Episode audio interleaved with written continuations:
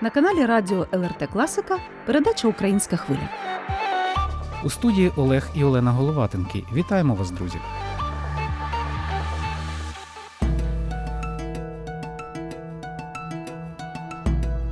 Від початку повномасштабної війни харків'янка Наталія Попова відправила родину в сусідню область, а сама залишилася в рідному місті волонтеркою. Вона евакуює людей, допомагає лікарням, госпіталю і постійно шукає нових партнерів тих, хто може підтримувати Україну. Не витримавши розлуки за півтора року, син Наталії повернувся додому. А вже за декілька тижнів на їхнє харківське подвір'я прилетіла російська ракета. Нині мати і син вирушили разом до Європи.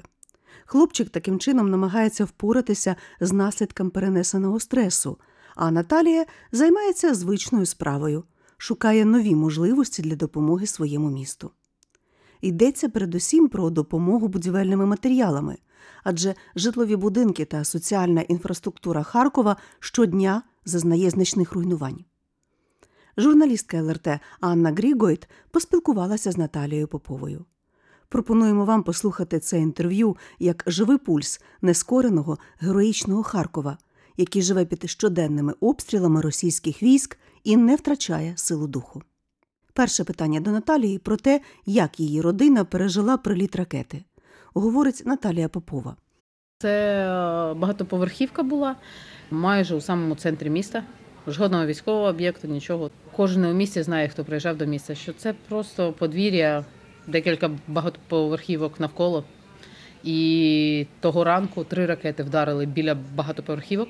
Це поруч з одним з центральних проспектів нашого міста. Нам пощастило, що перша ракета прилетіла не до нас. Я схопила малого з ну, простирадлом, там, з подушкою. Схопила його, забігла до ванни, кинула його в ванну і з головою закрила. Подзвонила до рятувальників. Я їм сказала, що потрібно виїжджати до центру, тому що вибух був поруч зі мною. Ну, вибух, е, звісно, там на декілька секунд я просто перестала чути. Е, Пил піднявся, тобто скла багато. Я дивлюсь, що ну, одразу ж вимкнулося там світло, усе, тому що вибух перебив усі комунікації. Почалися крики з сусідніх квартир, з подвір'я. Ну там було дуже дуже важко. На мене налетіли двері, які стояли поруч в той момент. Ну, розірвало через вибухову хвилю дзеркало, усе. Я впала, двері впала на мене, я там встала, подивилася, запитала малого, що з ним. Він не плакав нічого. Він каже: Мама, на мене скло сиплеться. Я вим- вимкнула ліхтарик на телефоні.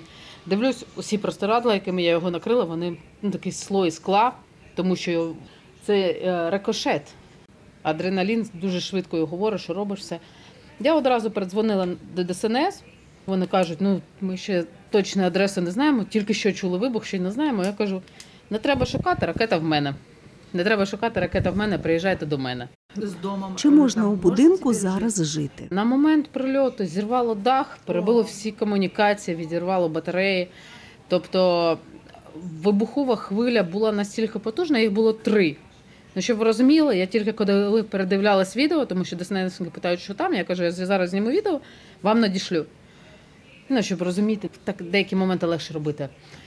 І я вже через тиждень, десь коли переглядала відео, що я зняла на телефон, я почула третій вибух. Тобто в мене настільки дзвеніло в вухах після вибуху в нас, що коли через декілька хвилин стався ще один вибух, також буквально 600 метрів від нас, я його навіть не почула.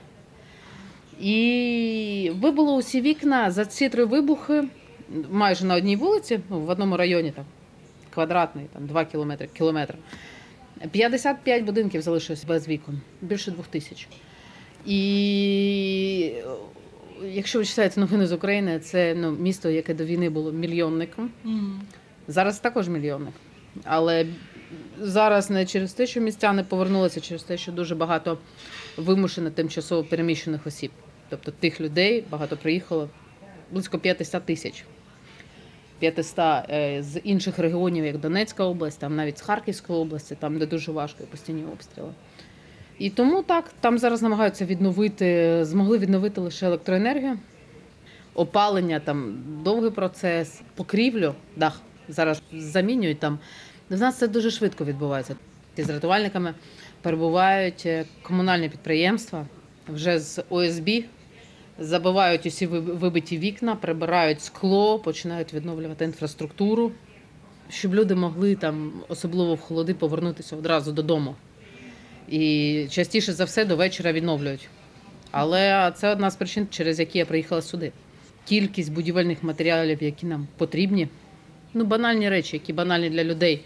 Це якісь будівельні інструменти, це будівельні матеріали. Вони нам потрібні у кількості, яку неможливо уявити. І тому будь-які об'єми ми вдячні. І е, саме матеріали, тобто не потрібно кошти. Потрібно просто сказати, куди приїхати і скільки ми можемо забрати. Э, Я на вас смотрю, и вы, ну, вы спокойны. Я на вас дивлюся, і ви спокійні, але я розумію, що це не так. Чи можна звикнути до бомб? Ви зараз посміхаєтеся, але все одно лишаєтеся в своїй історії.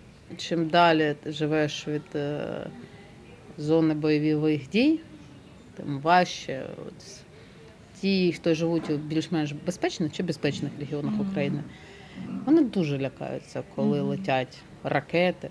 Тобто вони готові спуститися кудись там у підвали, куди ще.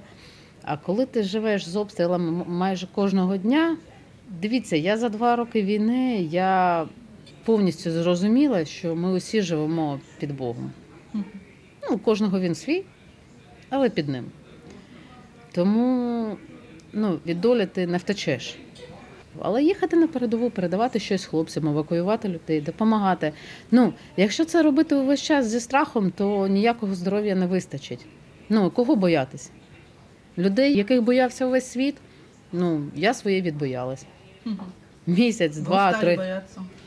Ні, я зрозуміла, що нема чого.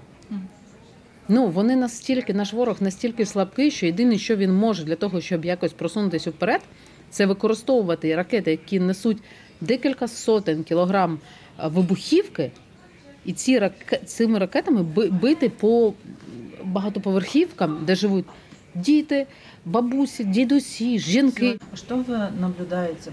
Чи спостерігаєте ви за ці два роки так звану втому від війни? Чи справді люди втомлюються? Як ви це бачите? Чи навпаки, замість втоми настала злість? Кожна людина по-своєму тлумачить термін устал. Для когось устал це коли не хоче більше нічого робити, будь-що буде. А для когось втомився це коли так, я не хочу продовження, але хай воно продовжується скільки потрібно до перемоги.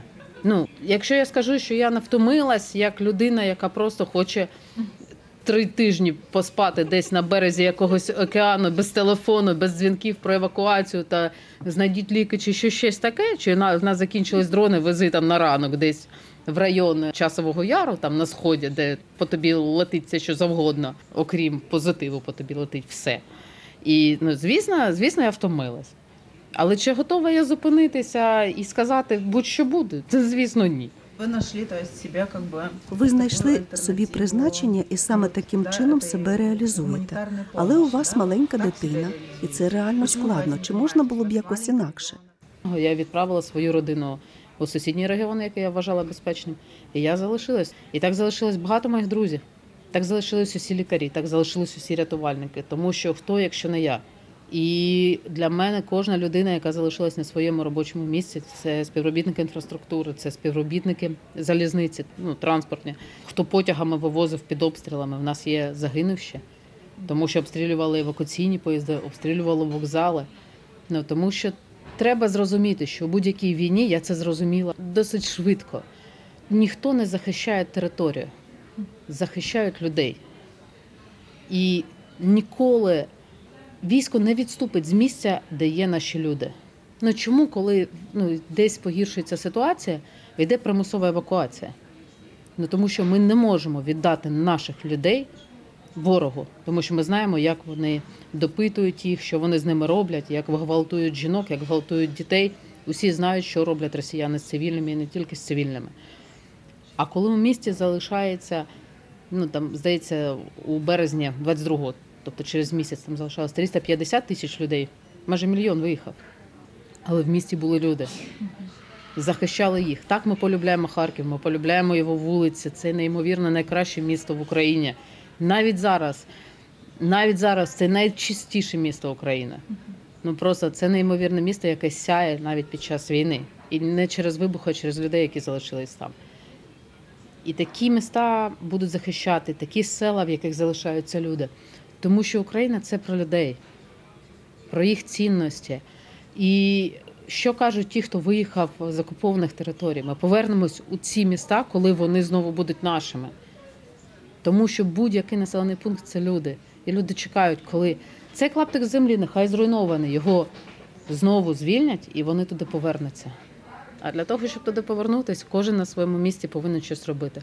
Хтось у війську, хтось в лікарнях, хтось рятувальники, які достають цивільних з-під завалів, хтось волонтерити, хтось е, приїхати до Європи і спілкуватись ну, на даний момент з тими, хто ще готов нас підтримувати. Ну, Україна, як на мене, вона віддає дуже-дуже багато для спокою Європи. Для того, щоб по вулицях Європи було зараз спокійно гуляти. Тому що тут же питання, якщо глобально, це ж не просто про безпеку України. Це питання про безпеку Європи. І тому ми повинні не просто вистояти, ми повинні якомога швидше перемогти, ну, щоб мій син до Харкова повернувся, щоб я могла там спокійно жити. Щоб ми приїжджали до Європи все ж таки, як раніше, відпочити. Неймовірні історичні міста, погуляти по старому місту Вільнюса. Скажите, Як за ці два роки змінилася Україна? Завдяки війні сталося те, що повинно було статися ще 30 років тому. Прийшла наша ідентичність. Прийшло прийняття того, що ми стовідсотково інші, що для нас демократія, свобода, територіальна цілісність, збереження культури та захист дітей це найвища цінність.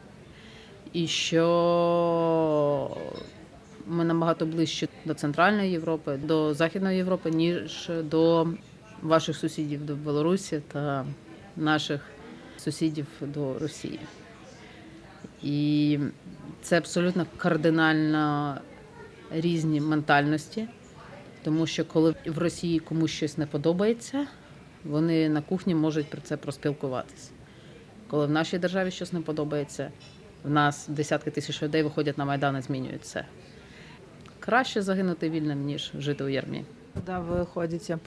Коли ви ходите по вулицях Харкова і спостерігаєте за людьми, які вони хочі? Такі, як і раніше. Люди сидять в кафе, в нас працюють магазини, в нас в парках діти гуляють на якихось скверах, граються у футбол. Єдине, що змінилось нам в метрополітені, ми були вимушені мерія відкрити школу, дитячий садок. Наші діти, які хочуть навчатись в безпеці, вони вимушені сидіти півдня у метрополітені. У вас это Це одна така школа в Україні? Добудовується вже дві. Одну будує в місті мерія, одна будує у пригороді, ну на кордоні міста та області. Будує області. Та перша метрошкола в нас на станціях метрополітену. Мерія поставила стінки, вікна, завезла меблі, парти, зробила витяжку для повітря, проектори поставили все. І займаються діти. Там здається близько тисячі дітей у декілька змін. Плюс на деяких станціях відкрили дитячі садочки, тому що нам є люди, які хочуть працювати, але дітей нікуди діти. І тому наші діти вимушені ходити в садочок в метро під землю. І це коли журналісти, ваші колеги приїжджають до Харкова, і вони на це дивляться. Вони кажуть, що це як якийсь апокаліптичний фільм, тому що тільки у страшних фільмах люди вимушені жити чи бути під землею. Але для нас захист дітей це, по-перше, завжди. І якщо зараз наші діти повинні побути трохи ще під землею, походити, то ну походять. Але переможемо, і ми відбудуємо Що росіяни зруйнували у Харківській області? Як це виглядає? Більше ста зруйнованих шкіл, десятки зруйнованих лікарень. Найбільше всього в Україні в нашій області зруйновано приватних та багатоповерхівок, будинків. Тільки у Харкові 150 тисяч людей втратили житло. 150 тисяч. Много ли в Харкові людей, які пропали безвісті? Чи багато в Харкові людей, які пропали безвісті? Що відомо про долі тих, кого можливо насильно вивезли? Це питання, яке ну, повинно бути повноваження коментувати, тому що ви самі бачите, що з якоюсь періодичністю йде обмін полоненими. І цим займається там ГУР, СБУ і деякі там напрямки департаменти нашої е, держави. І це настільки кропітка і важка робота повернути кожну людину, що будь-які коментарі вони можуть або нашкодити, тому що ну, росіяни, ви, ви бачили, вони декілька разів зривали обміни наших полонених на своїх людей. Але є цифри, які вони офіційні.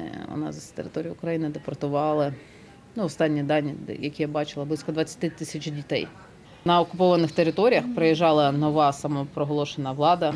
Казала, наприклад, діти їдуть в санаторій, сідайте в автобуси, забирали дітей, увозили їх і більше не повертали. Зараз ми бачимо, як цих дітей вже розподіляють по прийомним сім'ям в Росії, знищують документи. У нас є організація в Україні Save Ukraine, яка займається пошуком таких людей, дітей, і разом з їх батьками їде на територію Росії та повертає. І е, нам багато людей буде потрібно повернути. Але щоб їх повернути, їх спочатку потрібно знайти. Цим займаються і завдяки міжнародній підтримці, але ну, в рамках цієї війни для мене це найболючіше. Тому що хтось в Європі може уявити, коли до тебе додому прийшли, забрали твою дитину і відвезли на іншу частину, можна сказати, землі, віддали іншій родині. І сказали, це тепер твоя мама та тато. Як називається ваша організація, фундація? Коли почалась війна, я приєдналася до великого штабу в нашому місті 450. Вони працювали разом з World Kitchen, Тоді допомагала їм. Вони робили неймовірну справу 20 тисяч порцій е, теплих обідів кожного дня, які потрібно було завести під обстрілами на Салтівку. Про Салтівку, я думаю, знає весь світ. Найбільший спальний район Харкова, де проживало 400 тисяч людей. Саме цей район був знищений росіянами. Саме з цієї сторони вони намагалися зайти в місто просто били з усього, що було по усім багатоповерхівкам. Але люди залишались у підвалах. І туди їздили постійно. Там же був і склад, коли ну увесь час дзвонив телефон, і просто вони казали, що вам потрібно. Я їм казала, все, що є, везіть, тому що ну в нас ну що, магазини закриті, все закрито. Виробництво усі закрите, в нас немає нічого. У нас дуже швидко закінчувалися ліки у лікарнях. І міжнародні партнери робили неймовірні речі, починаючи з США, які відправляли контейнери літаками, щоб ми не чекали на кораблях. А це дуже дуже дорого. Вони відправили велику партію обладнання для рятувальників, відправляли там з Австрії, з Швейцарії обладнання для лікарень. З усіх країн їхали ліки просто фурами. І не було сенсу відкривати якийсь офіційний фонд чи щось, тому що ну, міжнародні представники з ваших країн, країн Балтії, дзвонили і казали, що потрібно. Я казала все. Вони кажуть, ліки. І я їм просто називала ту лікарню, яка на даний момент їй потрібно більше за все. І вони просто приїжджали в з лікарні. І до них виходили лікарі, і це вигружали одразу в лікарню, тому що не було сенсу ніякого робити склади у Харкові. Ну, в мене був склад у Харкові, ну в нього прилетіло С-300. Ну, немає сенсу у складах, коли ти живеш у місті, в який кожного дня щось прилітає. Як ви це зараз організовуєте? Все просто. Я спілкуюся з тими, хто там відповідає за інфраструктуру в нашому місті, з головними лікарями, з е, громадами, які знаходяться в зоні бойових дій, з їх керівниками. Це ж невеликі громади, там 10-20 тисяч людей. Е, Ну, там, з комунальними підприємствами, які відновлюють місто після ударів. І питаю, що вам потрібно? Вони кажуть, дають листи. Я кажу, добре, я поїхала, буду там, там, там. Я ваші листи віддаю, тільки дайте контактні номери. Тому що я ж це забирати собі не буду, а вони одразу ось ті, хто підтверджують, що так, ми можемо дати це. Вони вам одразу це відправляють до вас. Добре, добре. І таким чином мені не потрібно ні склад, нічого, ну зовсім нічого не потрібно. Я просто їжджу там, зупиняюсь якихось там десь у друзів, десь в готелях. І спілкуюсь по Європі таким чином. Зараз була у Чехії, була у Німеччині. Зараз е, ну, через Варшаву приїхала до вас. Це за 10 днів, 5 тисяч кілометрів. Далі, скоріш за все, Ріга, потім, скоріш за все, Хельсинки, і потім обратно. Ну, за 10 днів я приїхала за кермом скільки? 5,5 тисяч кілометрів. Машиною? Так, на машині. Е, По-перше, якщо їздити на переговори, у вас час використовувати літаки, ну це, це дуже це, це very expensive, дуже дорого. І мені потрібні зараз дуже потрібні рації Моторола для екстренки для амбуланс. Тому що ворог останнім часом, це було на початку війни і зараз, вони люблять завдавати ракетний удар, ну десь, наприклад, по багатоповерхівці. І як тільки туди прибувають рятувальники та медики, вони через буквально 10 хвилин завдають повторний удар. І якщо в ДСНС є рації, вони встигають почути, що кажуть повторний вильот. Ну, повторний вильот у нас це вильот ракети. А до Харкова з Білгорода вона летить е, десь 40 секунд, 50 секунд. Тобто в нас дуже потрібно швидко лягати чи ховатись. І ДСНСники це чують, а медики повинні просто дивитись по сторонам. І якщо ДСНС побігло, рятувальники, вони повинні також бігти. Тому в мене зараз завдання у цій поїздці знайти ну, мінімум 200 рацій. І це ж не дитячі рації, які коштують там 20 євро. Це рації, яких коштують 600-700 євро за штуку. Ну і можливо для там Європи чи великих компаній це не гроші, але коли я розумію, що в Україні ж не тільки мені щось потрібно, а в кожному регіоні є якісь, особливо в регіонах, як Харків, де йде війна, активна війна, Херсонська, там Запорізька, так, Донецька, Харківська область. Запитів дуже багато і кожним разом все важче і важче знайти тих, хто підтримує, але підтримка є. Коли ви зрозуміли, що усім не вдасться допомогти, це теж тяжкий момент. Так, у вас багато позитиву і енергії багато, але е, колись такий момент настав. Як це прийняти? Тут я можу, а тут вище моїх можливостей. Прийняття того, що всіх не врятуємо, прийшло 24 лютого, коли вперше я була в одному місці, де проходила дуже швидка нарада щодо сортування поранених. І коли це не чийсь особистий вибір, я так хочу, а коли до нас ще було вирішено, що таке медичне сортування, тому що є кількість лікарів, є кількість поранених, і є важкість поранення. І ти обираєш врятувати одну людину чи 10. Тому що на одну людину зараз в тебе піде 8 годин, і на 10 людей для рятування піде 8 годин. А ці, ці 10 людей не дочекаються, поки ти рятуєш одного. І в той момент в мене прийшло дві думки. Ну, такі, два прийняття. Перше, що я нікого не пробачу, ніколи не пробачу цього ворога і буду робити все можливе, щоб вони були знищені. Ця влада їхня і їх підход до життя, коли вони вважають себе вище за інше. Я буду боротися до останнього, як я можу. А друге прийшло так, що всіх не врятуєш. Бо є ситуація. В мене маленька дитина на руках помирала, Міша. Йому було десь 7 місяців. Його довго намагалась врятувати, але не вдалося. Він з батьками гуляв у парку, на гойдалці сидів і прилетів снаряд поруч.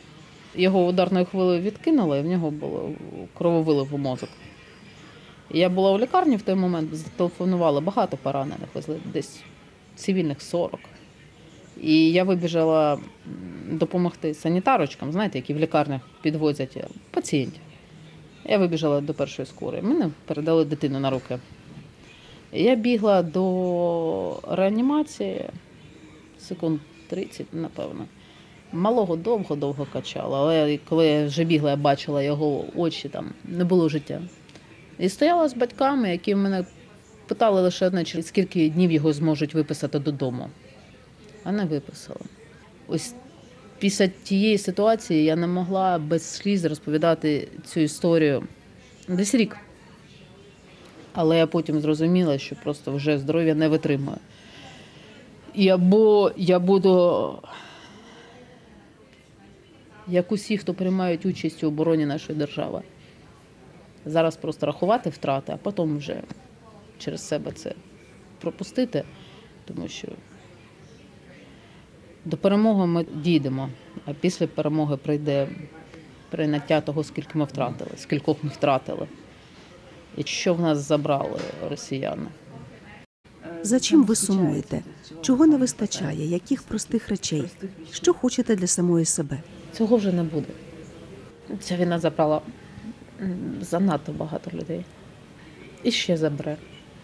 І буде забирати до Дня перемоги. Чого хочу, щоб родина за столом могла у Харкові зібратися. Вся. Цього вже не буде. Друзів. Друзів так. Близьких так. Дуже багато. Я вже не можу сказати скільки. Ну, з кількості, я не знаю. До друзів хочу з'їздити. В Бахмуті друзі були. В Маріуполі. В Маріуполі, наприклад, навіть не знаю, живі чи ні. Обірвався зв'язок і все. Дуже швидко.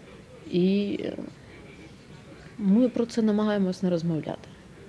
Ось це питання останнє, яке ви задали. Тому що про це після перемоги. До неї треба дожити. Ось якраз з позитивом, з яким ми живемо. Можете приїжджати у Харків в будь-який час, обіцяємо. Заночуєте ви в метрополітені, звісно, тому що вам навряд чи сподобаються звуки ночного Харкова, нашого міста, тому що вони не такі, як раніше. Але обіцяємо дуже смачну їжу, гарний настрій, екскурсію.